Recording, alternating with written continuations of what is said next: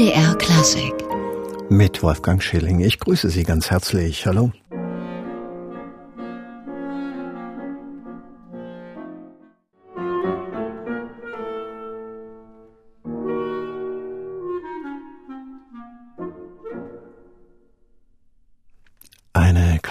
Von Jakob Weinberg, gespielt von Wolfgang Mayer und Jascha Nemtsov am Klavier. Und Jascha Nemtsov ist nicht nur Pianist, sondern auch seit 2013 Professor für Geschichte der jüdischen Musik an der Hochschule für Musik Franz Liszt in Weimar. Und heute ist er bei uns im MDR Klassikgespräch. Herr Nemtsov, ich grüße Sie ganz herzlich. Ich grüße Sie auch. Ja, dass wir heute miteinander sprechen, das hat einen besonderen Grund, denn heute ist ein wichtiger Tag für Sie. Sie bekommen offiziell eine wertvolle Sammlung jüdischer Musik und noch ein bisschen darüber hinaus. Musica Judaica heißt dieses umfangreiche Konvolut.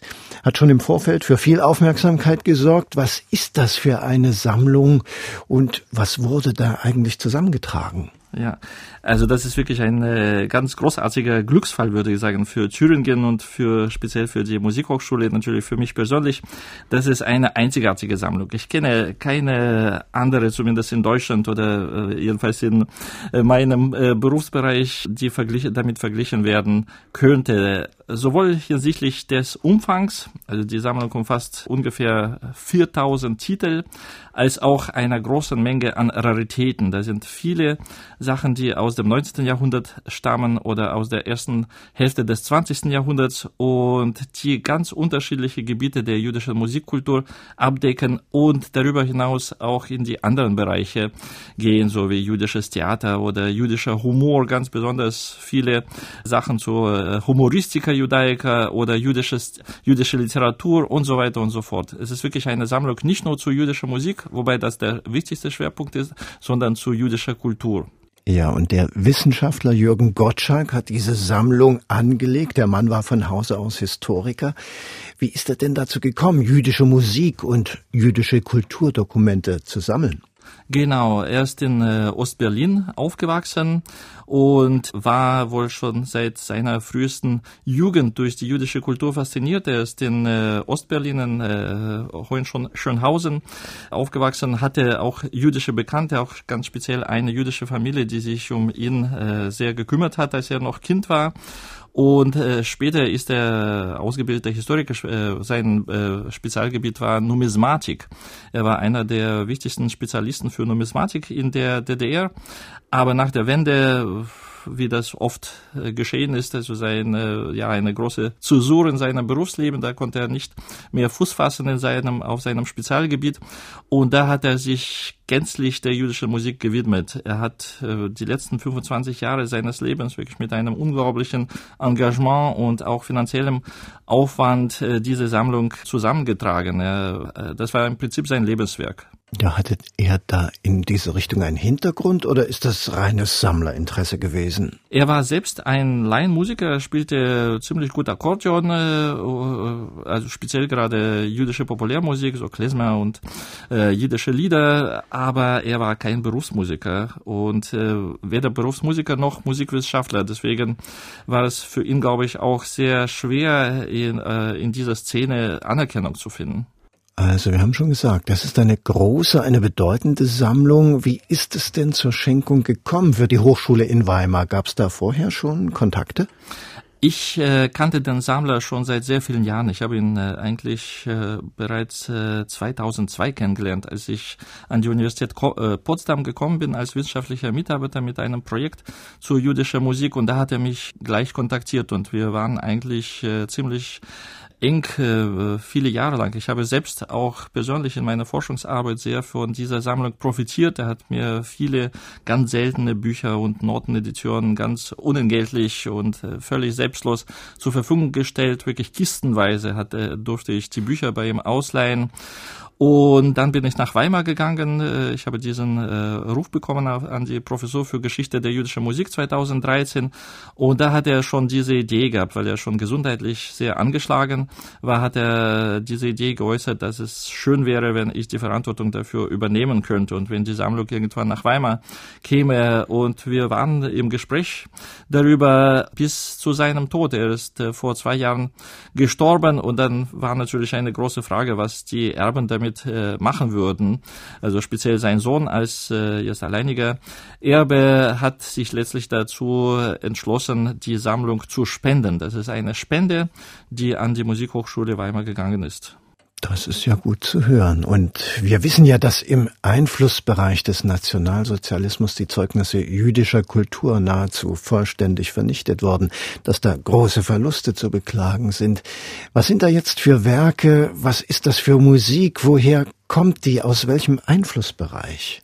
Ganz unterschiedlicher Art. Wie gesagt, er hat sich für verschiedene Gebiete der jüdischen Musik interessiert. Da ist zum Beispiel eine sehr bedeutende Sammlung von der sogenannten Yiddish Sheet Music. Das sind die Notenausgaben, die aus nur wenigen Blättern bestehen. Zwei, drei, vier Blätter äh, mit einem sehr aufwendigen Cover, äh, Titelblatt, äh, herausgegeben in Amerika zu Beginn des 20. Jahrhunderts. Äh, das sind äh, ganz, ganz große Raritäten. Manche von diesen Ausgaben sind überhaupt nur äh, zwei, dreimal in der Welt in großen Bibliotheken zu finden oder zum Beispiel äh, äh Sammlungen von jüdischen Couplets oder Vaudevilles aus dem 19. Jahrhundert. Die, das sind wirklich ganz äh, rare Sachen oder auch einige Ausgaben von jüdischer Kunstmusik aus dem beginnenden 20. Jahr, äh, Jahrhundert, zum Beispiel von einem Berliner Verlag namens Hatikwa. Das war ein jüdischer Musikverlag, äh, gegründet von äh, einem Komponisten und äh, Chorleiter Janot Roskin. Auch ganz, ganz seltene Ausgaben. Man muss sich das so vorstellen. Auch die Sachen, die damals vielleicht, weiß ich nicht, mit drei, vierhundert Exemplaren gedruckt wurden, äh, so viele äh, schlimme Ereignisse sind seitdem passiert. Äh, so viele Zerstörungen, Vertreibungen und schlicht und einfach geht es ja um Papier. Ja, die, das Papier ist ja sehr anfällig. Und deswegen äh, ist wirklich von diesen auch ohnehin geringen Auflagen heute nur ganz, ganz wenig übrig geblieben. Deswegen ist die Sammlung so wertvoll. Ja, und was da im Einzelnen Wertvolles zu finden ist, darüber reden wir gleich. Jetzt hören wir Sie erstmal wieder am Klavier mit einem der zwei Stücke über jüdische Themen von Alexander Krein, einem russisch-jüdischen Komponisten aus der ersten Hälfte des 20. Jahrhunderts.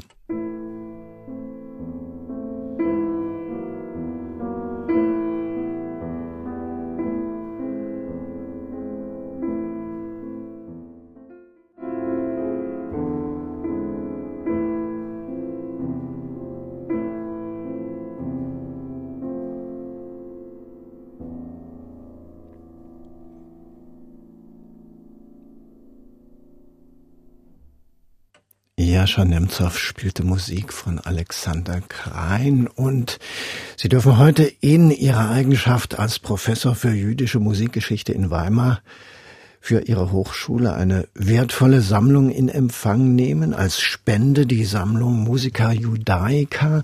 Herr Nemtsov, Sie hatten ja schon angedeutet, woher die Sammlungsbestandteile kommen. Die jüdische Musikkultur ist ja wie die allgemeineuropäische auch eine sehr heterogene. Was deckt es da alles ab, gerade im europäischen Raum? Ja, da ist zum Beispiel sehr viel zu äh, Synagogenmusik, sehr viel zu Klezmermusik, sehr viel zu jiddischer Musik. Gibt's auch etliche äh, Ausgaben mit sephardischen Liedern. Also da, äh, also es gibt eigentlich äh, gar nichts äh, in meinem äh, Forschungsbereich, was diese Sammlung nicht abdecken würde. Nicht nur mit solchen Originalquellen, sondern auch mit Sekundärliteratur. Er hat auch Sekundärliteratur gesammelt, zum Teil auch alte Ausgaben, die ebenfalls rar sind, zum Teil aber Standardwerke aus der zweiten Hälfte des 20. Äh, Jahrhunderts oder auch sogar vom Beginn des 21. Jahrhunderts. Er hat wirklich alles gesammelt, was er nur finden konnte. Ja, und ein großer Teil der Sammlung ist der jiddischen Musik gewidmet. Da fällt dem Normalsterblichen meist ja Jerry Bock und sein Fiedler auf dem Dach Anatevka also ein. Was ist aber eigentlich jiddische Musik in diesem Fall? Na, das sind vor allem äh, Lieder mit jiddischen Texten, also mit Texten in jiddischer Sprache und mit dem entsprechenden musikalischen Idiom aus äh, dem osteuropäischen Bereich. Ja, und Kunstmusik hatten Sie auch erwähnt. Wie kann man sich das vorstellen? Ist das äquivalent zur restlichen Kunstmusik?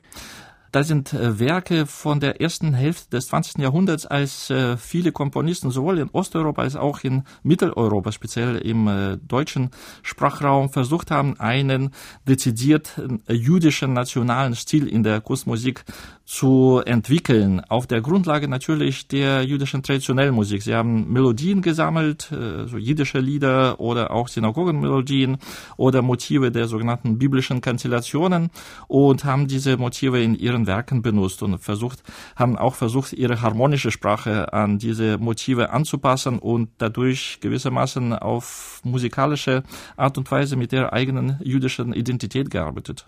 Und in der Sammlung ist, glaube ich, auch viel aus Übersee enthalten. Aus Amerika, den USA vor allem. Ist das eine besondere jüdische Kultur dort oder sind das vor allem Importe aus Europa, die mit den Flüchtlings- und Emigrationsbewegungen über den großen Teich kamen?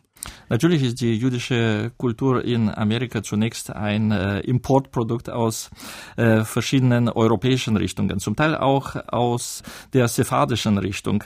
Aber dann später, ab den 20er, 30er Jahren des 20. Jahrhunderts, dann entsteht auch äh, eine Art genuine jüdische Kultur dort auf dieser Basis. Und äh, zum Beispiel also so eine Art jüdisches Salonmusizieren auf der Grundlage jüdischer Lieder, sowas gab es eigentlich in Europa nicht in der Art, wie das dann in Amerika entstanden ist. Die Sepharden haben Sie erwähnt. Das hat mich jetzt ein bisschen überrascht, dass es da offenbar vergleichsweise viel Material noch gab. Ja, genau. Als die Juden äh, spanischen Ursprungs, die sogenannten Sepharden, verfolgt wurden, äh, im äh, 14. und 15. Jahrhundert letztlich auch vertrieben oder zur Konversion zum Christentum gezwungen, sind dann später, so im 16. und 17. Jahrhundert, manche sogar noch im 18. Jahrhundert, äh, später manche zurück zum jüdischen Glauben gekehrt und nach Südamerika ausgewandert. Auch äh, teilweise nach Nordamerika. Die erste jüdische Gemeinde auf dem Gebiet Gebiet der heutigen Vereinigten Staaten war eine sephardische Gemeinde in New York. So ist das sephardische Judentum auch sehr stark vertreten in Amerika. Okay, jetzt haben wir da auch ein bisschen einen Rahmen gesteckt, wie weit sich Ihre Forschungen erstrecken, was jüdische Musik angeht. Das war jetzt etwas so in die geografische Breite gedacht. Aber es gibt ja auch eine zeitliche Komponente. Wo beginnen da musikwissenschaftliche Forschungen zur jüdischen Musik? Ja, das ist eigentlich äh, relativ einfach. Die jüdische Musik war sehr lange eine mündliche Tradition und wir haben schlichtweg keine schriftlichen Zeugnisse davon. Äh, erst ab Ende des 18. Jahrhunderts äh, beginnt das Sammeln und Notieren der jüdischen Musik mit äh, Euro, in äh, europäischen Notenschrift. Insofern und das alles auch noch sporadisch. So erst eigentlich ab der zweiten Hälfte des 19. Jahrhunderts haben wir zu tun mit einer großen Menge an Quellen. Das ist eigentlich der zeitliche Rahmen dadurch.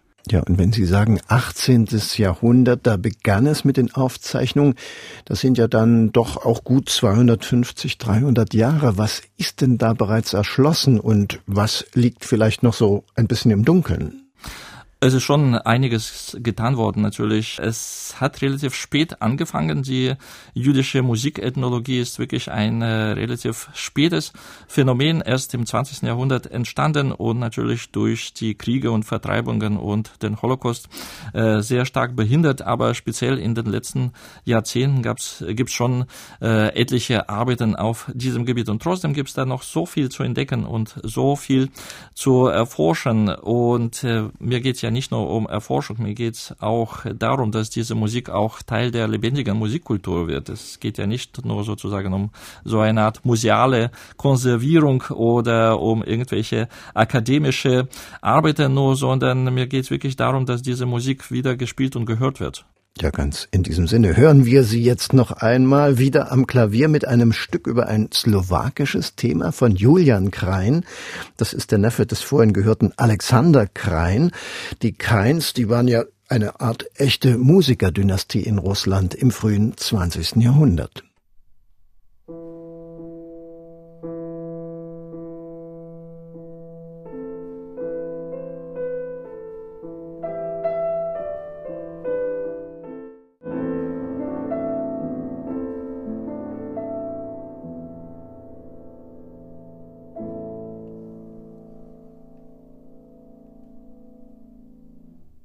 Jascha Nemtsov spielt den russisch-jüdischen Komponisten Julian Grein und Jascha Nemtsov, der Professor für jüdische Musikgeschichte in Weimar, ist heute bei uns im MDR Klassikgespräch. Grund ist, dass heute die Hochschule in Weimar eine wertvolle Sammlung zur jüdischen Musik gespendet bekommt, die Musica Judaica von Jürgen Gottschalk. Herr Nemtsov, Sie hatten gerade gesagt, Sie wollen diese Sammlung wieder musikalisch zum Leben erwecken. Nun sind Sie an einer Hochschule, die hauptsächlich ja das praktische Musizieren ja auf ihren Fahnen zu stehen hat. Auf welches Interesse stößt denn dieser Teil des Repertoires und wie erschließen Sie das mit den Studierenden? Na, meine Professur ist gerade nicht im praktischen Bereich. Meine Professur gehört zum Institut äh, für Musikwissenschaft und da sind ja Theoretiker, die selbst kein praktisches Musizieren unterrichten. Ich bin aber selbst von, also in meinem ersten äh, Beruf Pianist. Ich äh, bin immer noch sehr aktiv künstlerisch tätig und deswegen äh, liegt mir das natürlich auch sehr am Herzen. Meine musikwissenschaftliche Beschäftigung mit jüdischer Musik kam eigentlich aus meinem künstlerischen Interesse heraus ursprünglich zumindest. Und deswegen ist es mir sehr wichtig, das Theoretische mit dem Praktischen zu verbinden. Ich habe äh, auch bereits in Thüringen einige Projekte angeregt und auch durchgeführt. Wir hatten zum Beispiel vor einiger Zeit eine Uraufführung am Theater Gera.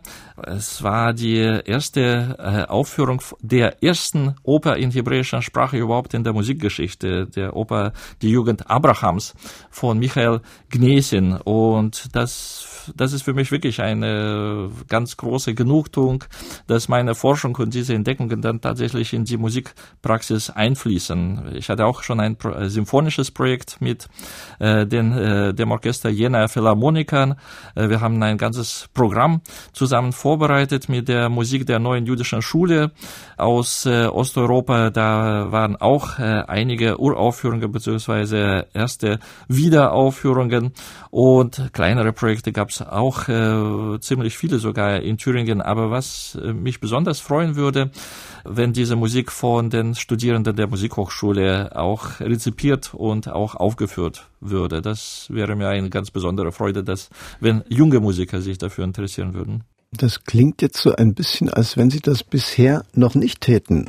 Es ist noch nicht so, wie ich mir das wünschen würde, aber es ist auf einem sehr guten Weg, äh, habe ich das Gefühl. Also gerade bei der Präsentation, bei dieser feierlichen äh, Übergabe wird das Grußwort von der Vizepräsidentin für künstlerische Praxis gehalten und ich der Musikhochschule. Und ich glaube, das ist wirklich ein sehr wichtiges Zeichen. Und sie ist relativ neu in diesem Amt und äh, ich habe das Gefühl, dass sie sich sehr dafür einsetzen möchte. Ja, und Sie hatten vorhin gesagt, diese Sammlung, die Sie da nun heute offiziell übernehmen können, das ist eine sehr wertvolle. Welche Bausteine bringen Sie denn jetzt für das Gesamtbild, das Sie in der Forschung haben, mit? Naja, das ist zunächst für mich eine große Verantwortung. Ich muss ja mit der Sammlung dann tatsächlich äh, entsprechend umgehen. Wir brauchen die geeigneten Räume. Gut, Räume gibt's, äh, aber wir äh, müssen vor allem sie auch wissenschaftlich erschließen. Man muss sich das so vorstellen. Die Sammlung kommt ja nicht sozusagen fertig für die Forschung schon äh, vorbereitet. Als wir sie übernommen haben, gab es nicht einmal eine Bestandsliste wir haben einfach nur so ungefähr 45 äh, Kisten äh, erhalten, äh, schwere Kisten, wo alles völlig durcheinander war. Und wir wussten zunächst überhaupt nicht, was dazu gehört. Äh, gut, einiges habe ich, wie gesagt, schon damals gesehen, als ich die Sammlung für meine eigene Forschung benutzt habe, aber ein großer Teil war für mich völlig neu und das hat zunächst eine Weile gedauert, bis wir überhaupt eine Bestandsliste herstellen konnten. Meine Mitarbeiter dass wir auch verstanden haben, wie viele Titel wir letztlich haben. Und jetzt geht es darum, dass die Sammlung erstens professionell katalogisiert wird, dass sie in das Katalogsystem der Musikhochschule, dadurch auch in das nationale und internationale Katalogsysteme integriert wird und dass man sie schlicht und einfach erschließt. Man braucht zunächst wirklich eine richtige Forschungsstelle, um die Sammlung richtig zugänglich zu machen. Aber Sie haben ja gesagt, zu einem gewissen Teil sind es doch Drucke oder einzelne Druckblätter, also doch etwas, was relativ leicht zu erschließen ist, oder? Ja, ja, genau. Aber man muss trotzdem damit arbeiten. Man muss äh, sie beschreiben. Man muss sie im Idealfall auch äh, digitalisieren. Äh, man muss sie auch entsprechend sortieren. Und äh, ja, es ist wirklich sehr viel Arbeit. Mir äh, schwebt äh, sowas wie eine Publikation, eine Art Findbuch zu ganz besonders wertvollen Quellen, zu den Raritäten aus dieser Sammlung. Ja, und wir kommen jetzt zu etwas schon gefundenen. Wir hören an dieser Stelle mal ein Werk, das aufgrund Ihrer Forschungen wieder zur Aufführung gelangen konnte. Sie hatten es vorhin schon erwähnt. Die hebräische Kammeroper Die Jugend Abrahams 2017 am Theater Gera aufgeführt. Und hier ist der Auftritt von Janosch Oksowai als Abraham aus der ersten Szene.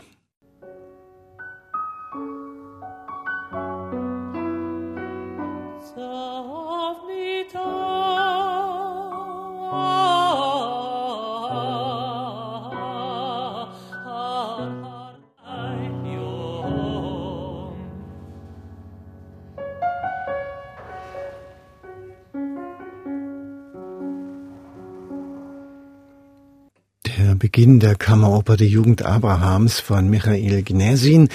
Die erste Oper in hebräischer Sprache, die Aufführung 2017 in Gera mitinitiiert hat Jascha Nemtsov, Professor für die Geschichte der jüdischen Musik an der Hochschule für Musik Franz Liszt in Weimar. Heute erhält die Hochschule eine wertvolle Musikaliensammlung, die Musica Judaica des Sammlers Jürgen Gottschalk. Herr Nemtsov, Sie hatten vorhin gesagt, wenn die Sammlung erschlossen wird, wird auch gleichzeitig digitalisiert und dann gehen die Dokumente und Noten international ins Netz. Mit welchen Instituten arbeiten Sie auf dem Gebiet jüdischer Musik überhaupt zusammen? Oh, wir haben äh, etliche Partner. Wir haben ja auch eine so richtig institutionalisierte Partnerschaft mit der Universität Haifa in Israel. Wir hatten schon vor ein paar Jahren so ein Kooperationsabkommen zwischen der Musikhochschule Weimar und der Universität Haifa äh, geschlossen. Also da ist eine Musikabteilung, die sehr aktiv auf diesem Gebiet ist und äh, wo wir auch schon Studentenaustausch hatten. Wir hatten gemeinsame künstlerische Projekte. Wir planen jetzt ein gemeinsames Forschungsprojekt. Also das wäre sozusagen unser bester Partner, bester vielleicht kein äh, gutes Wort, unser aktivster Partner, aber sonst äh, gibt es internationale Kooperationen auch mit verschiedenen Universitäten in Amerika und mit Kantorenschulen, also mit äh, Ausbildungsstätten für jüdische Kantoren. Wir haben auch äh, in Deutschland seit einiger Zeit eine Professur, die so, so ungefähr auf dem gleichen Gebiet tätig ist in Hannover, das Europäische Zentrum für jüdische Musik. Da haben wir auch Kontakte. Also wir haben äh, wirklich etliche Kollegen, die äh, mit uns zusammenarbeiten. Äh, wir haben natürlich auch in Weimar ja nicht zu vergessen die ganz wichtige Einrichtung Jiddisch Summer Weimar, das wirklich auf dem gleichen Gebiet tätig ist, also künstlerisch tätig ist und wo ich auch hoffe, dass das Interesse äh, ja auch äh, ausgelebt wird. Ja, und es gibt ja dann auch noch die Tage der jüdischen Musik. Sind Sie da auch involviert? Ja, ja, natürlich. Ich bin ja in, äh, also ich bin ja Mitbegründer der Achava-Festspiele in Thüringen. Bin jetzt wissenschaftlicher Leiter dieses Festivals und wir haben hier eine, seit dem letzten Jahr eine ganz enge Kooperation mit den äh, jüdisch-israelischen äh, Tagen in, äh, Kulturtagen in Thüringen. Wir hatten auch gemeinsame Programme, wir hatten auch äh, gemeinsame Konzepte erarbeitet und ich glaube, diese Sammlung Forschung ist wirklich eine sehr wichtige Quelle auch für künftige Projekte auf diesem Gebiet. Ja, und nun ist es ja eine Sammlung, die auch schon viele Schlagzeilen gemacht hat im Vorfeld. Da gibt es doch bestimmt Interesse dran. Haben Sie denn da von den anderen Forschungsinstituten schon Nachfragen nach diesen Dingen? Äh, zum Teil ja, zum Beispiel vom Jiddisch Summer Weimar äh, hatte ich schon äh, wirklich solches Interesse äh, gehört, aber das ist ja noch ganz neu. Das ist ja wirklich nur äh, einige Wochen, dass wir das richtig publik gemacht haben und ich denke auch durch ja solche Sendungen wie jetzt äh, Ihre Sendung wird es ja erstmal richtig bekannt. Wir werden auch im Herbst eine Konferenz in äh, Weimar veranstalten und ich glaube, das wird auch dazu beitragen, dass die Sammlung äh, bekannter wird. Ja, und Sie werden dann heute auch einen kleinen Teil praktisch vorstellen aus der Sammlung. Was werden Sie da spielen? Äh, ich werde drei äh, jüdische Komponisten vorstellen, die in der Sammlung vertreten sind. Äh, da sind Stücke von Joachim Stuczewski. Äh, er ist, äh, man kann sagen, auch mit Thüringen verbunden. Er hat einige Jahre in Jena verbracht vor dem Ersten Weltkrieg noch. Er hat in Leipzig studiert, kommt aber selbst aus einer Klezmer-Familie in der Ukraine. Dann nach 38 ist er nach Palästina geflohen und hat dort dann in Israel gelebt. Ein äh, ganz großartiger und sehr vielfältiger Musiker, Komponist, Cellist, äh, Musikschriftsteller, Musikwissenschaftler, wirklich ganz interessante Persönlichkeit. Dann spiele ich noch äh, zwei Stücke von Alexander Krein, ebenfalls ein russisch-jüdischer Komponist. Die Stücke sind äh, Bearbeitungen von seiner Theatermusik für das jiddische Theater in Moskau in den 20er Jahren. Und ganz am Schluss werde ich ein, eine etwas, ja, virtuose Komposition von Juliusz Wolfson spielen, ein polnisch-jüdischer Komponist, der in Wien lebte bis zu seiner Flucht in die USA. Klingt interessant und wir wünschen Ihnen auch ein interessiertes Publikum und natürlich gutes Gelingen bei der Aufarbeitung der Musiker Judaika. Professor Jascha Nemtsov war heute bei uns im MDR Klassikgespräch. Heute kann er der Professor für jüdische Musikgeschichte an der Hochschule in Weimar, diese Sammlung in einem Festakt offiziell in Empfang nehmen. Herr Nemtsov, ganz herzlichen Dank. Ich danke Ihnen auch herzlich.